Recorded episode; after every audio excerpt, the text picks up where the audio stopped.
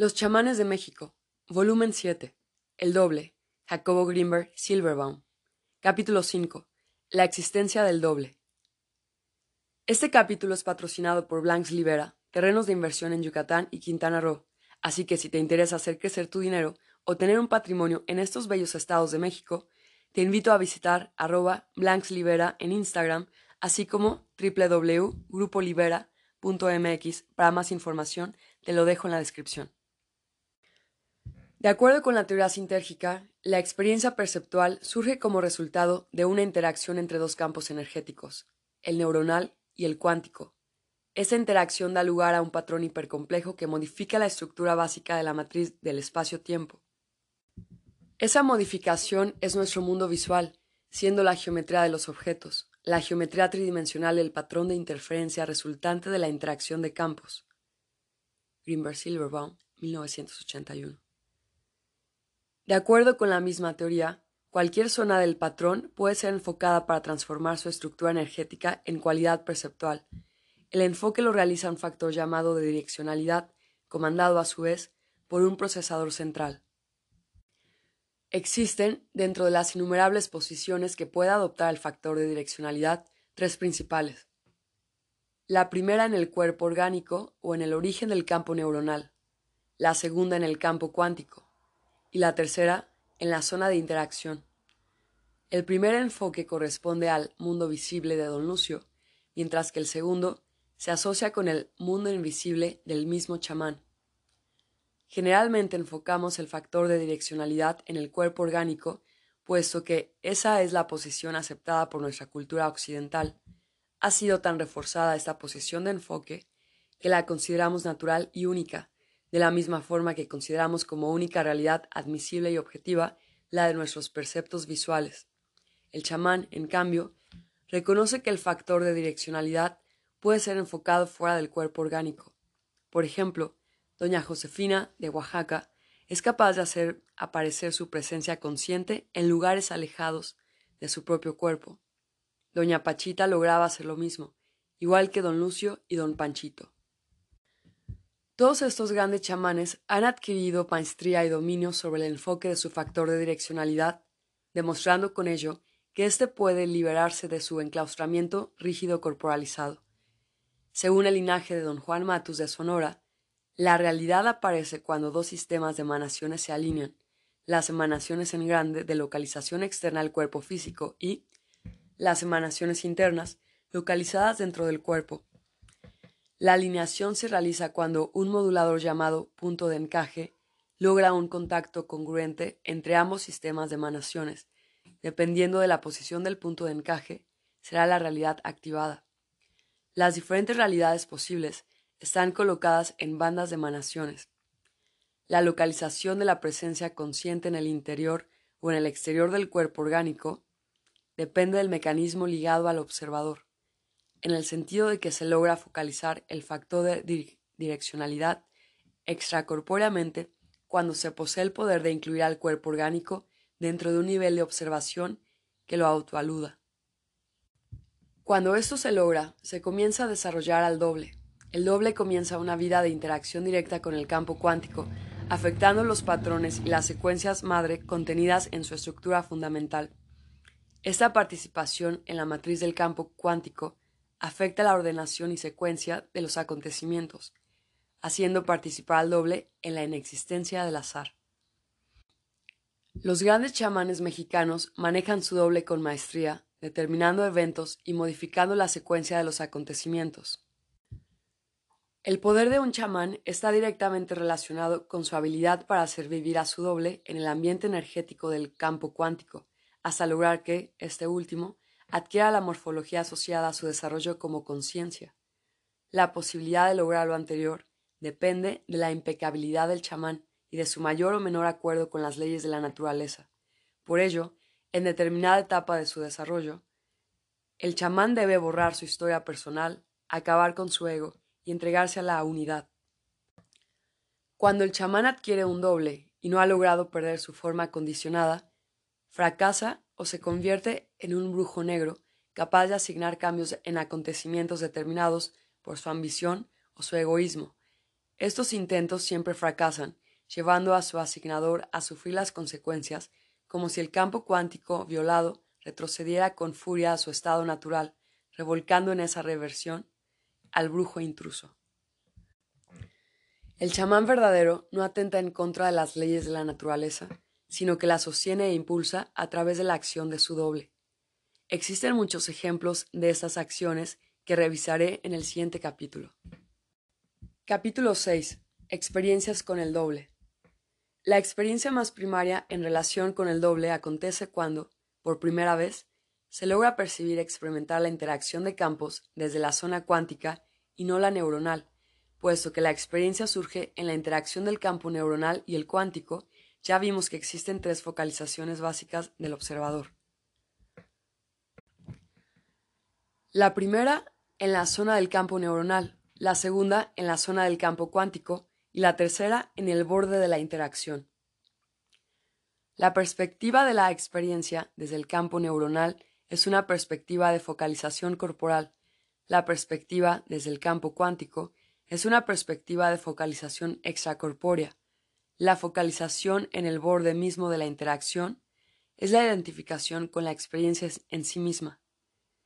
Si la geometría de una imagen se conceptualiza como la pared de la interacción de campos en la que se encuentra la localización de la hipercompleja y tridimensional organización de ángulos, líneas, puntos y demás detalles que constituyen la fábrica elemental del percepto, la perspectiva del campo cuántico sería la visión de esa pared o superficie desde su parte externa, mientras que la perspectiva neuronal ofrece el panorama de la pared de interacción vista desde adentro. Don Juan Matus habla de la existencia de una burbuja de la percepción, refiriéndose a la pared de interacciones. Esta burbuja puede ser observada desde el interior, desde el exterior y en su membrana misma. Durante la meditación alusiva, pie de página, Vergrimer Silverbaum, meditación autoalusiva. INPEC 1987. Se cierra. Se da el cambio de perspectiva desde la posición interna, corporal o neural, de la pared o burbuja hacia la porción externa, cuántica o extracorpórea de la misma. Grimberg Silverbaum, 1987. El doble es la localización externa. El cuerpo orgánico es la localización interna. El doble actúa directamente sobre el campo cuántico, explicándose así toda la gama de acciones que una chamana nahuala como Pachita podrá manifestar. Don Lucio enseña a sus discípulos el manejo del doble a través de un sistema tutorial que tiene similitudes con las grandes tradiciones de la antigüedad, en las cuales se establecía una relación maestro-discípulo personal y de una duración muy prolongada. Don Lucio dice que su espíritu está en constante contacto y comunicación con los trabajadores del tiempo, que habitan el espacio y son invisibles para la vista humana. De estos trabajadores, Don Lucio recibe mensajes que le permiten predecir acontecimientos y controlarlos. Cuando labora en algún problema de algún discípulo o paciente, Don Lucio afirma luchar en contra de seres que se oponen a la solución de los problemas y a recibir la ayuda de los trabajadores del tiempo. Todo indica que al hablar de las acciones de su propio espíritu, Don Lucio se refiere a las conductas de su doble y a sus interacciones con los otros dobles. Entre los Owiruanes de la Sierra Tarahumara y los Yoles de Chiapas, también se habla de la existencia de varios espíritus localizados en una misma persona, haciendo referencia indirecta a la existencia del doble. Desde un punto de vista sintérgico, esta consideración de varios espíritus se contempla asociada a la existencia de los orbitales de la conciencia. Estas son zonas de interacción congruente entre campos neuronales y cuánticos homólogos y reflejan una organización discreta del espacio-tiempo. Un ser humano puede interactuar con uno o varios orbitales, recibiendo la información contenida en ellos. Lo que denominamos mente es un orbital. Desde este punto de vista, cada ser humano tiene acceso a varias mentes. Estas mentes y orbitales no son posesión de nadie, sino heredadas de la especie y están a disposición de quien pueda alcanzar el estado interno adecuado como para beneficiarse con su existencia. Quizás una de las chamanas mexicanas vivientes que más ha logrado desarrollar su doble sea doña María de Mérida. Antes de describir las hazañas en el manejo del doble de doña María, es pertinente recordar que existen diferentes niveles sintérgicos de cualquier patrón. Cuando la sintergia de una organización informacional excede la capacidad decodificadora del cerebro, el patrón y organización informacional aparece como invisible para el sujeto de la experiencia. En cambio, un patrón que posea un nivel sintérgico menor al del propio cerebro aparece como objeto visible para el sujeto de la experiencia, puesto que el campo neuronal modifica la sintergia del campo cuántico al interactuar con él. El cerebro humano podría ser capaz de hacer que una organización energética espacial adquiera opacidad, apareciendo como un objeto material, o que un objeto desaparezca, volviéndose invisible. Doña Pachita lograba hacer lo anterior cuando se ponía en contacto con su protector Cuauhtémoc, demostrando que las consideraciones anteriores no son meras intelectualizaciones idealistas. Doña María de Mérida logra hacer algo similar, pero con su doble. Existen evidencias de sujetos entrenados que indican haber presenciado el doble de Doña María. Doña Sara de Quintana Roo describe al doble de Doña María con la forma exacta de esta chamana, pero con una incapacidad de ingerir agua. El doble de Doña María apareció junto a la hamaca en la cual dormitaba doña Sara, y le mostró cómo podía atravesar paredes sin esfuerzo alguno. Esto indica que doña María no solamente es capaz de manejar su doble a distancia, sino también de dotarlo de presencia visible. Doña Candelaria, una de las colaboradoras más veteranas de doña Pachita, mujer de gran humildad y dotes de evidencia, en una ocasión logró ver al protector de Pachita durante una operación en la cual esta chamana nahuala realizaba un trasplante de órganos. Doña Candelaria refiere el suceso como aterrorizante, por el poder que parecía irradiarse de la presencia que alcanzó a percibir. De acuerdo a ella, la forma de Cuauhtémoc era similar a la de un ser humano, excepto por su brillo y apariencia metálica.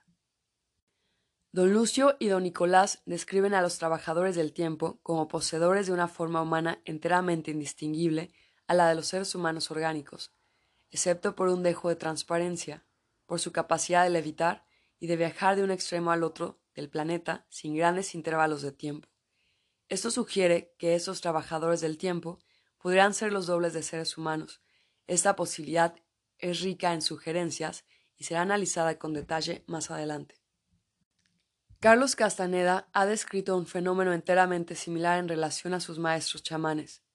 Los que eran capaces de hacer aparecer su doble materializado y visible, las características del doble de don Juan eran tan parecidas al del verdadero don Juan que Castaneda no podría distinguir entre ambos. Es de interés notar que Celia Green, 1968, menciona que en casos parasomáticos la correspondencia entre el cuerpo físico y el parasomático puede ser exacta. A veces se describe el cuerpo parasomático como un duplicado exacto o réplica o como un gemelo.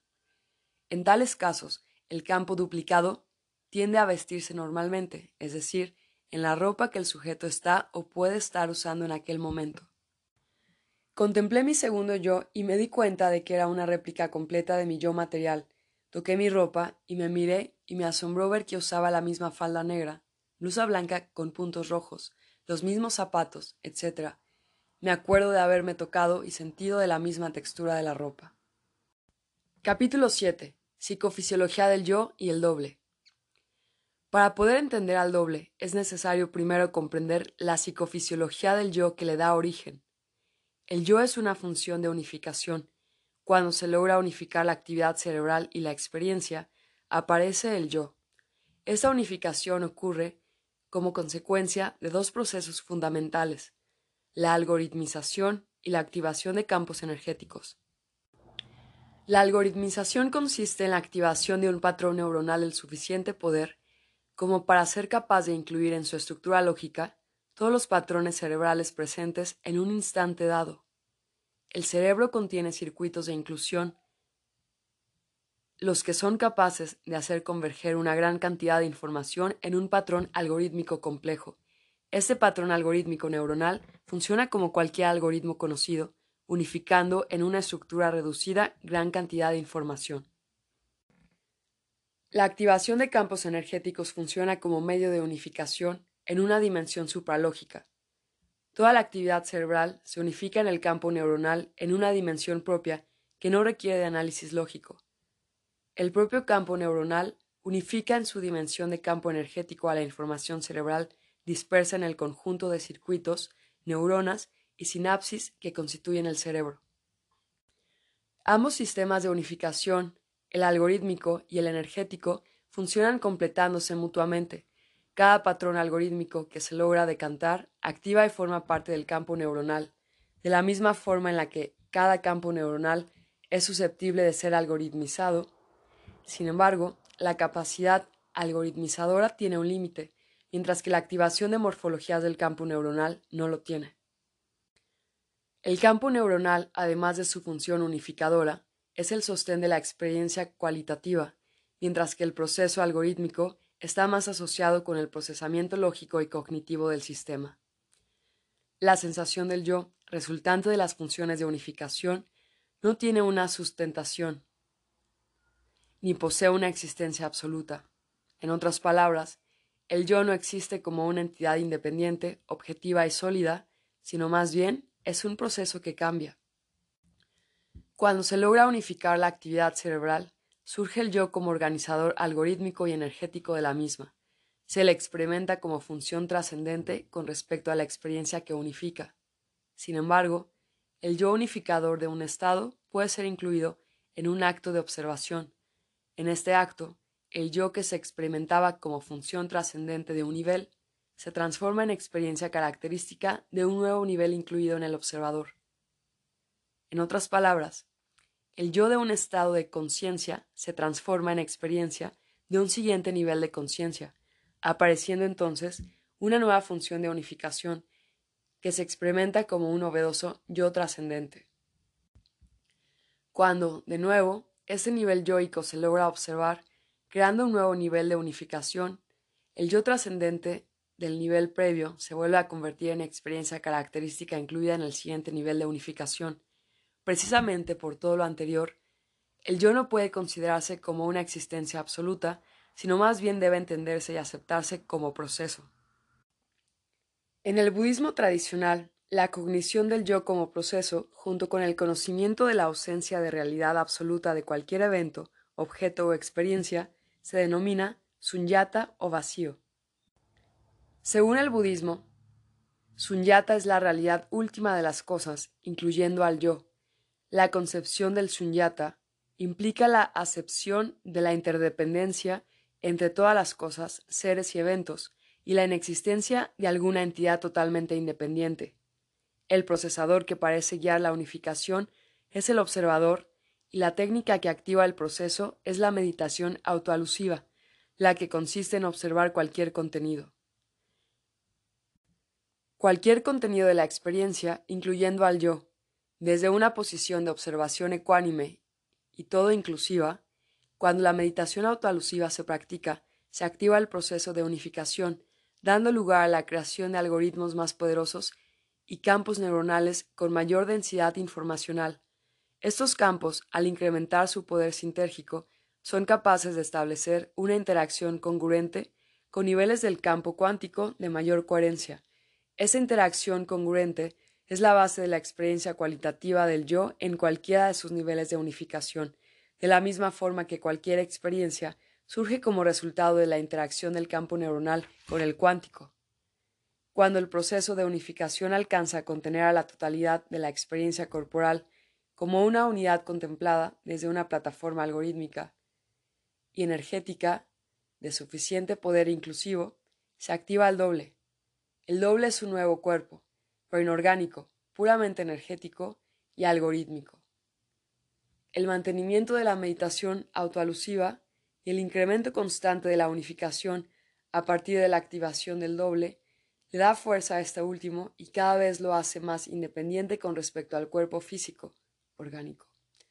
El doble vive en un ambiente puramente energético, realizando acciones comandadas por el intento del observador. Estas acciones, como ya vimos, forman parte importante de los patrones de inexistencia del azar y determinan causas de líneas del mundo y colapsos de funciones de onda que aparecen ante el sujeto de la experiencia como aparentes coincidencias o como resultado de la suerte o de la intervención de seres extraños a él mismo, pero que en gran medida se deben a la conducta de su propio doble. Capítulo 8. La inexistencia del azar y la duración del presente. La inexistencia del azar implica que los acontecimientos se encuentran formando un patrón o trama, en el cual cada evento tiene lugar y se relaciona con el resto en una forma lógica y predecible.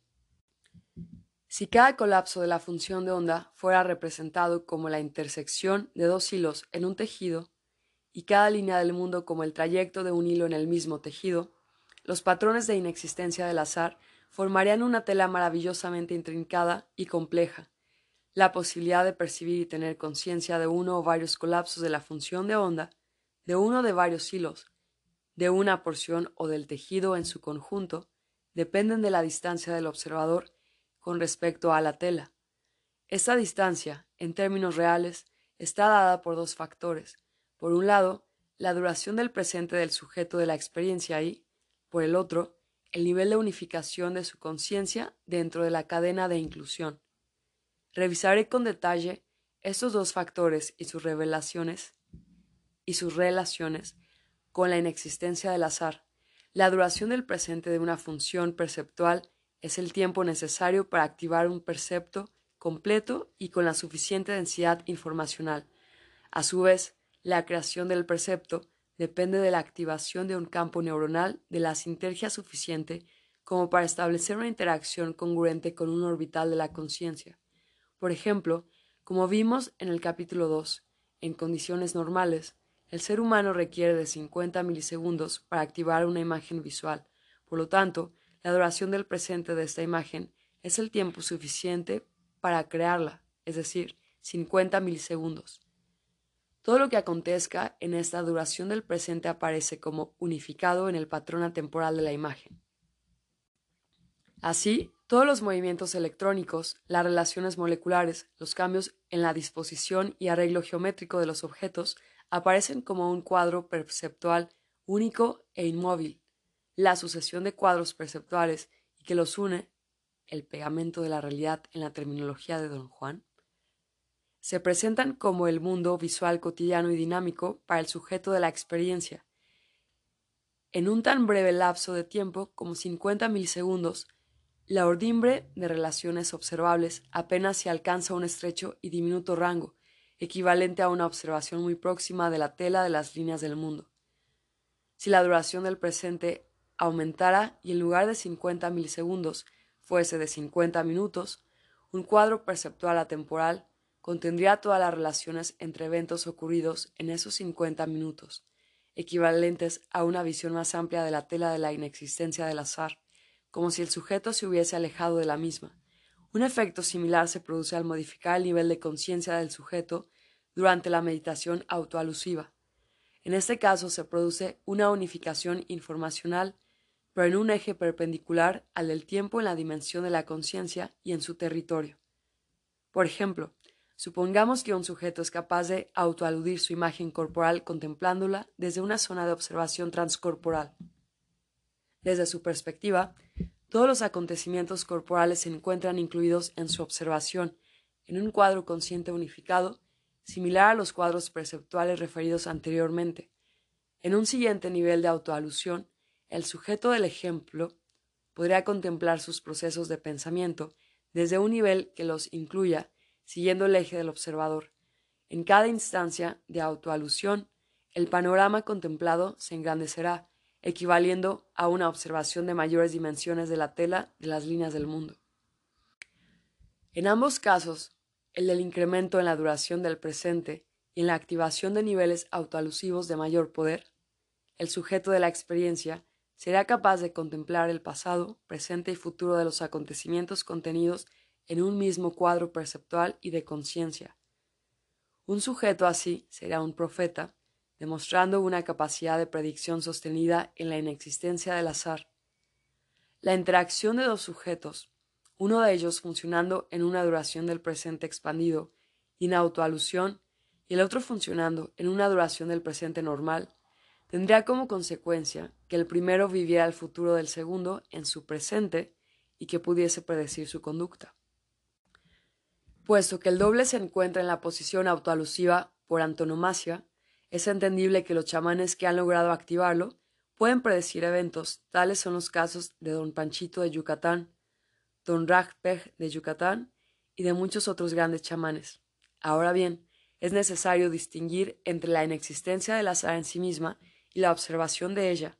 La inexistencia del azar no depende de su observación, puesto que se rige por leyes propias. Sin embargo, el observador definitivamente influye en los patrones de inexistencia del azar. Cualquier observación de un evento o de las relaciones entre estos modifica a aquel y a éstas. Pie de página. Recuérdese los experimentos de Helmut Schmidt descritos antes. Se cierra. Mientras mayor es el poder de observación, es decir, mientras más cercano esté el sujeto de la experiencia al observador, mayor será su influencia. Sin embargo, al mismo tiempo, menor será su deseo de, influir en los acontecimientos. Esto es así porque quien autoelude no se puede identificar con ningún contenido concreto de su experiencia, sino únicamente con el observador.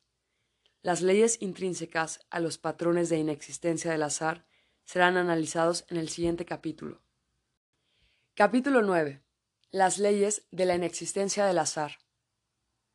Decía antes que un acto de observación modifica lo observado. Si un sujeto logra observar todos los acontecimientos relativos a un suceso, junto con sus relaciones, probablemente activará los colapsos de las funciones de onda y las líneas del mundo claves que harán realidad sus observaciones internas. Existe una ley en el chamanismo que dice que cuando se logra construir un modelo perfecto de la realidad, esta última acontece tal y como ha sido inscrita en el modelo. Esta ley de las analogías es aplicable al pensamiento, de tal manera que un acto de modelaje interno de la realidad influirá en ella en forma poderosa. Si aceptamos la existencia de seres que en su evolución han alcanzado niveles de autoalusión muy poderosos, pie de página, el budismo tántrico habla de estos seres evolucionados y los llama de diferentes formas, siendo Buda, el iluminado, el principal entre ellos. Se cierra.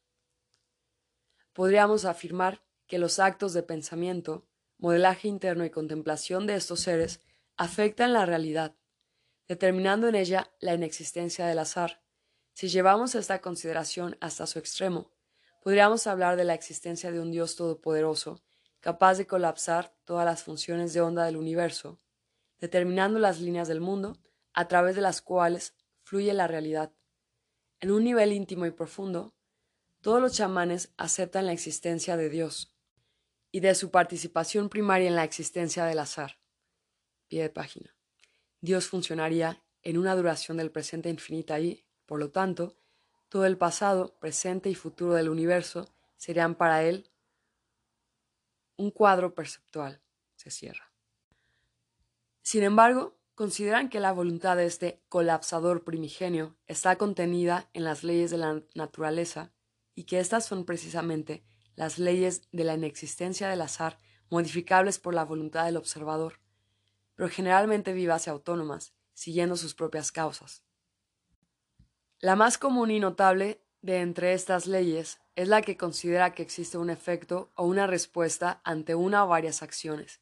Esta ley no especifica ni detalla el retardo o latencia de aparición del efecto. Este debe madurar para hacerse visible y afectar al originador del mismo.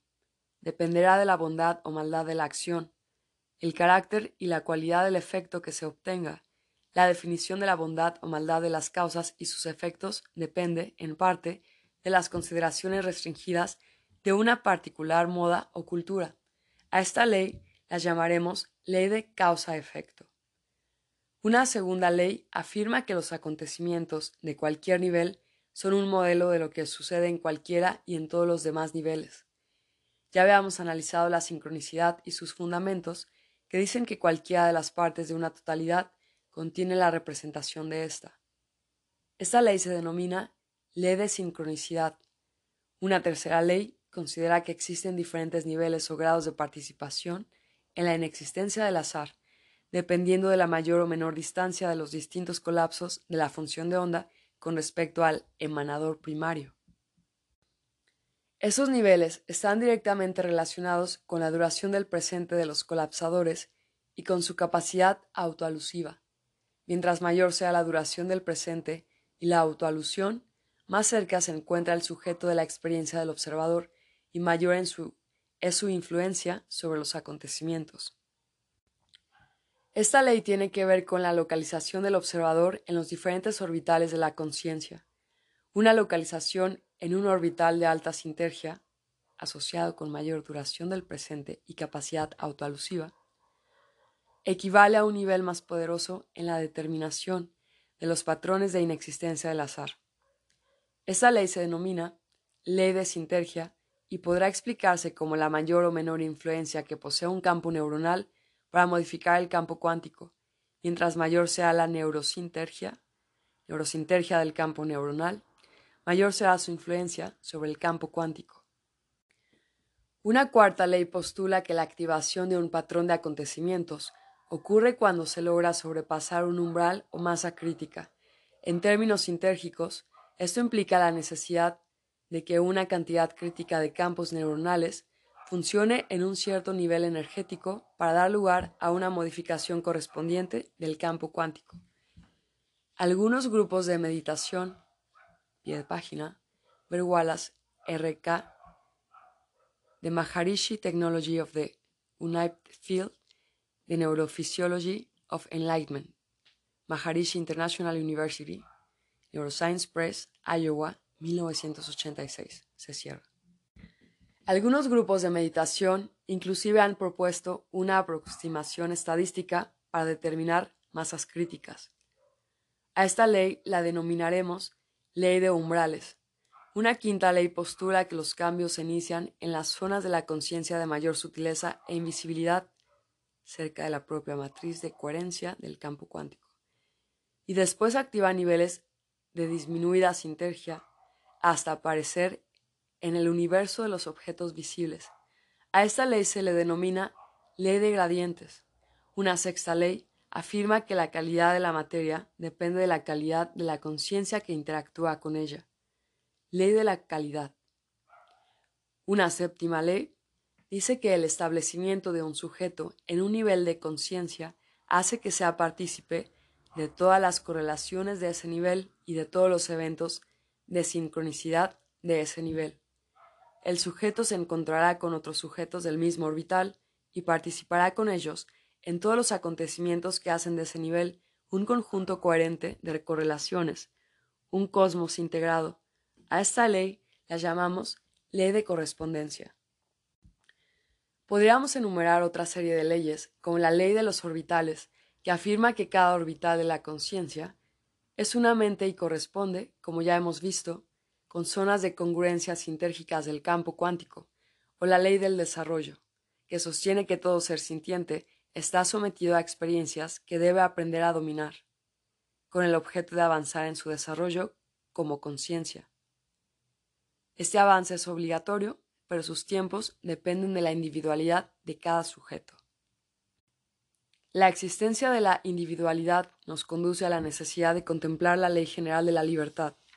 Un ser humano pasará por varias etapas determinadas en su ser genético y biológico. Primero, será un bebé, Luego pasará la niñez, la pubertad, la adolescencia, el estado adulto y la vejez. No existe liberación de estas etapas, pero la forma y el tiempo exactos de su transcurso están ligados a la libertad individual. Esta ley de la libertad tiene sus gradientes observándosela con mayor claridad a medida que el desarrollo avanza.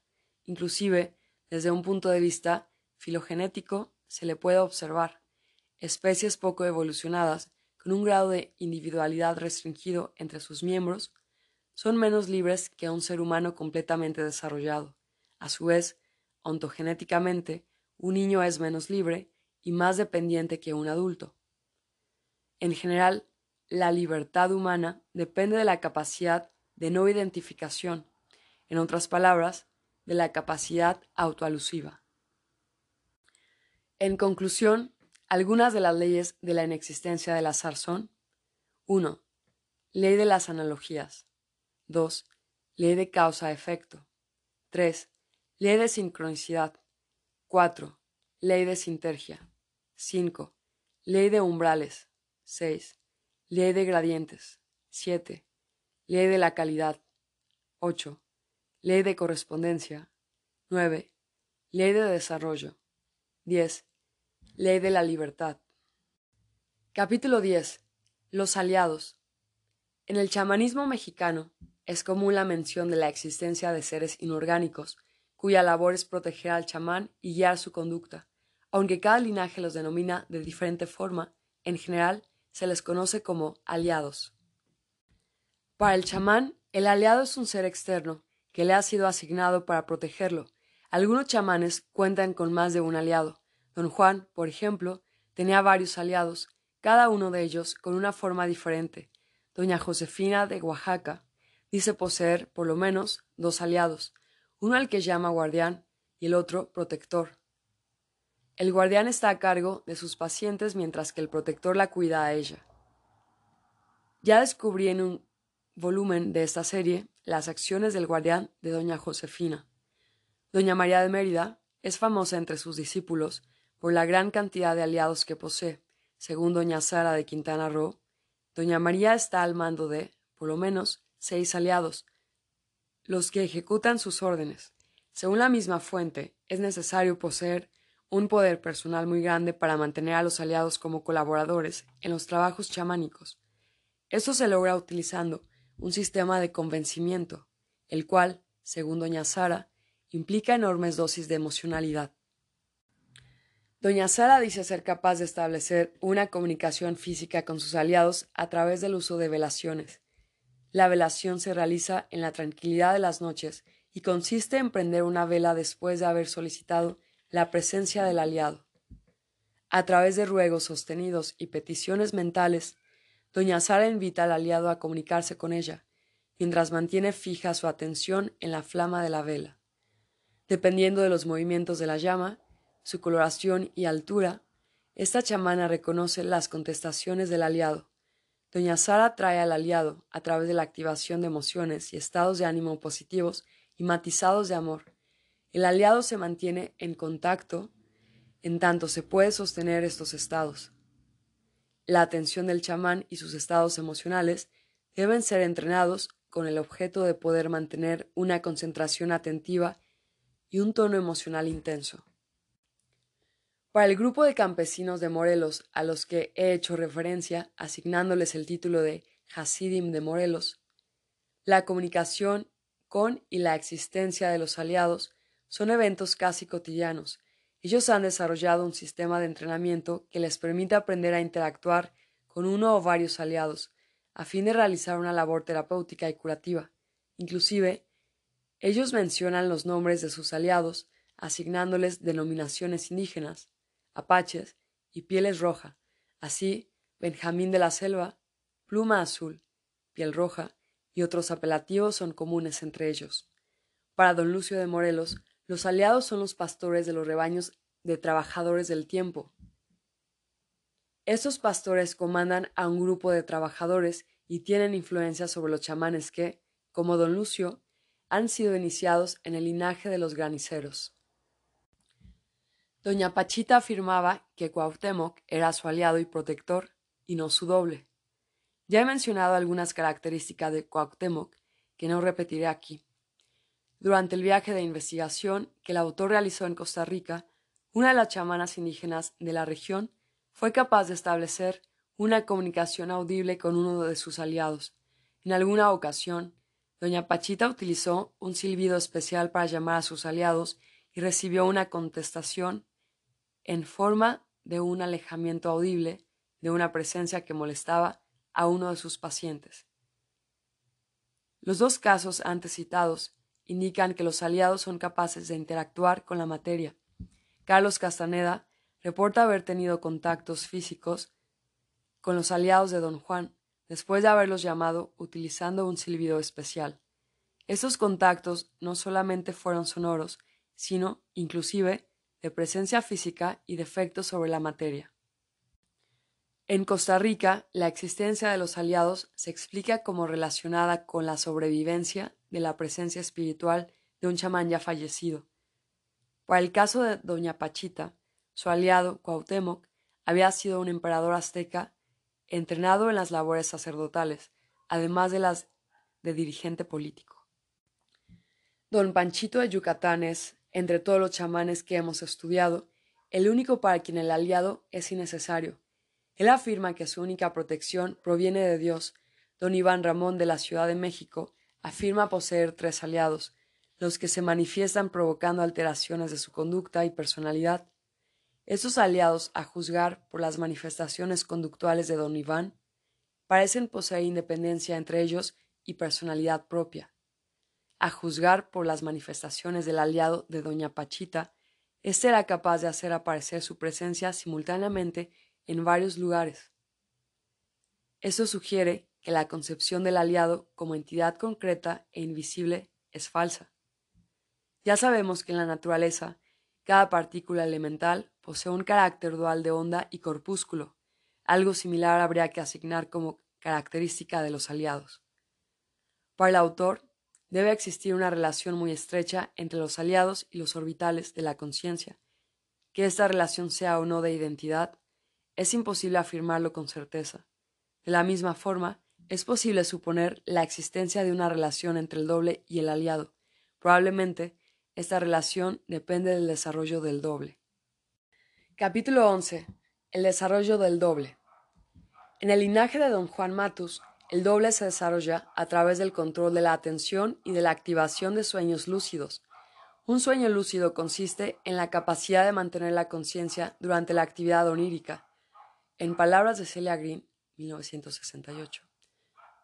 ¿Qué es un sueño lúcido? Aquí hay un ejemplo, dice.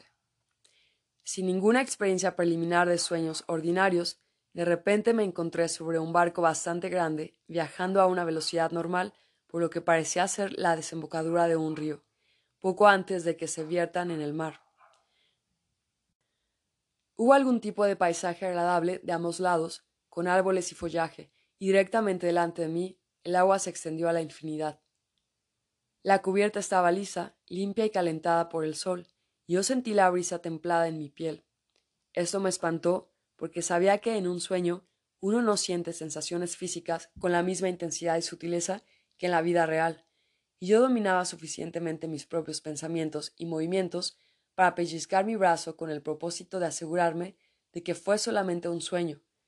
Sentí la carne abajo de mis dedos y el dolor ligero en mi brazo, y esto verdaderamente me alarmó, porque sabía que no debería de estar sobre aquel barco a la luz del día.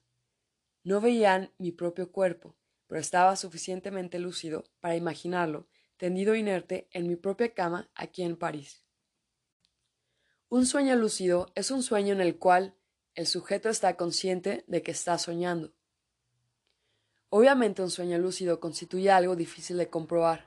Normalmente el soñar se define al hacer referencia a su irracionalidad discontinuidad con la experiencia de vigilia, es decir, los acontecimientos que ocurren durante el sueño no obedecen a las leyes normales del mundo físico y el sujeto no relaciona lo que sucede a, recuerdos de su vida pasada y del mundo normal, y así el sueño interrumpe la continuidad de las demás experiencias.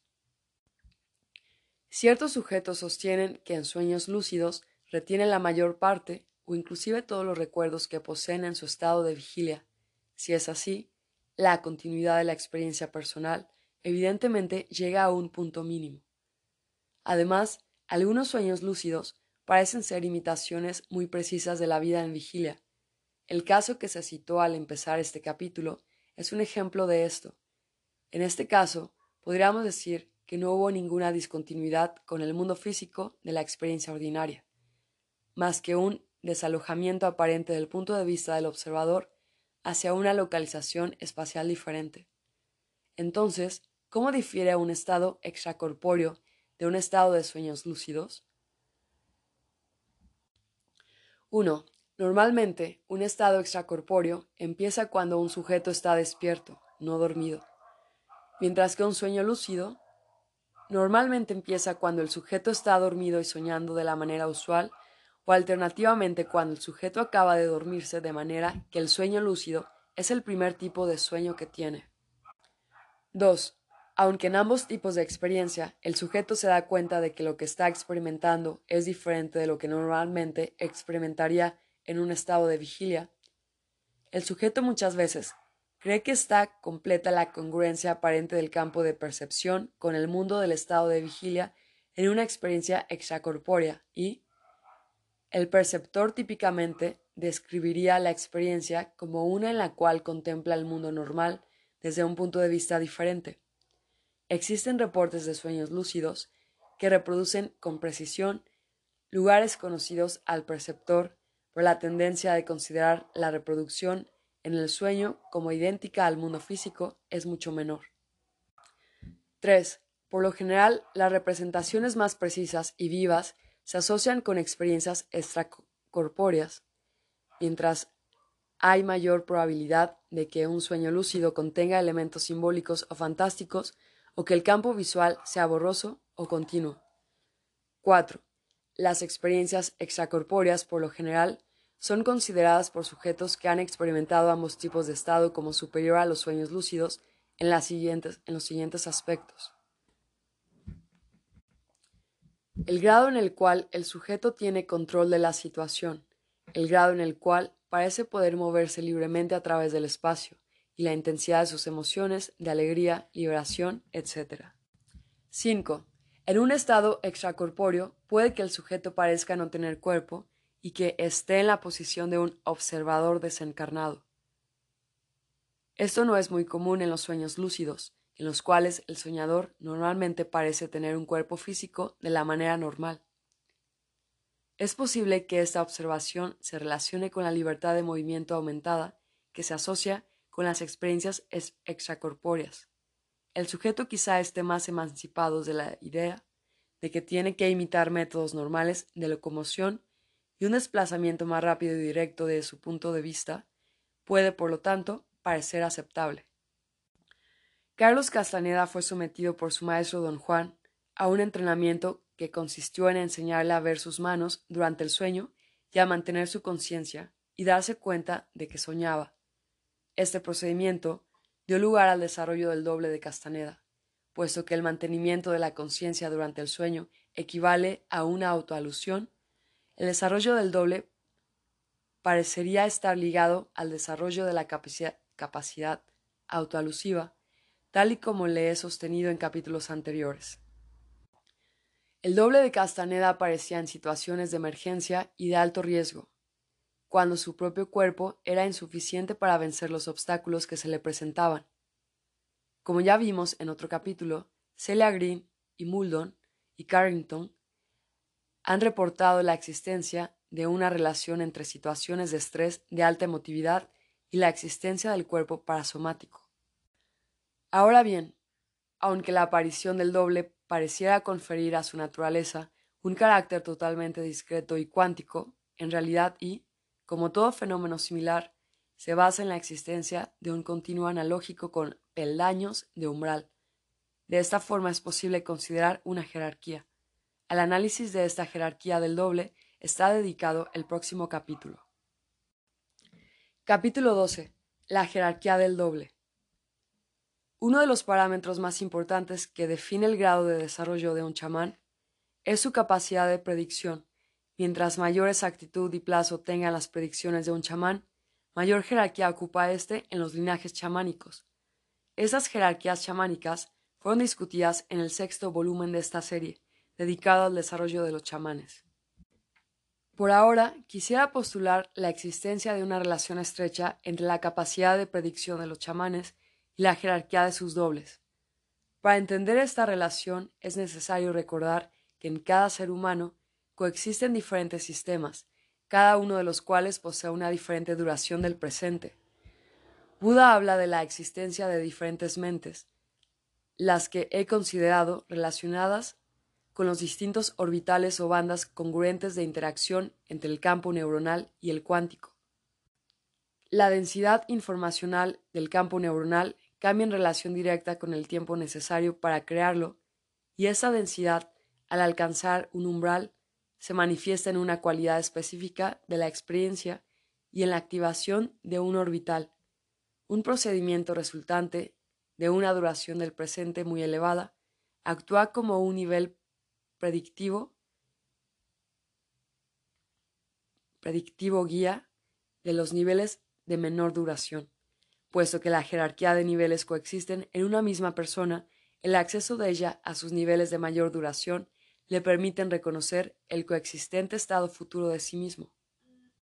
En otras palabras, sucede en una persona lo mismo que en una interacción entre dos personas funcionando en diferentes orbitales asociados con distintas duraciones del presente.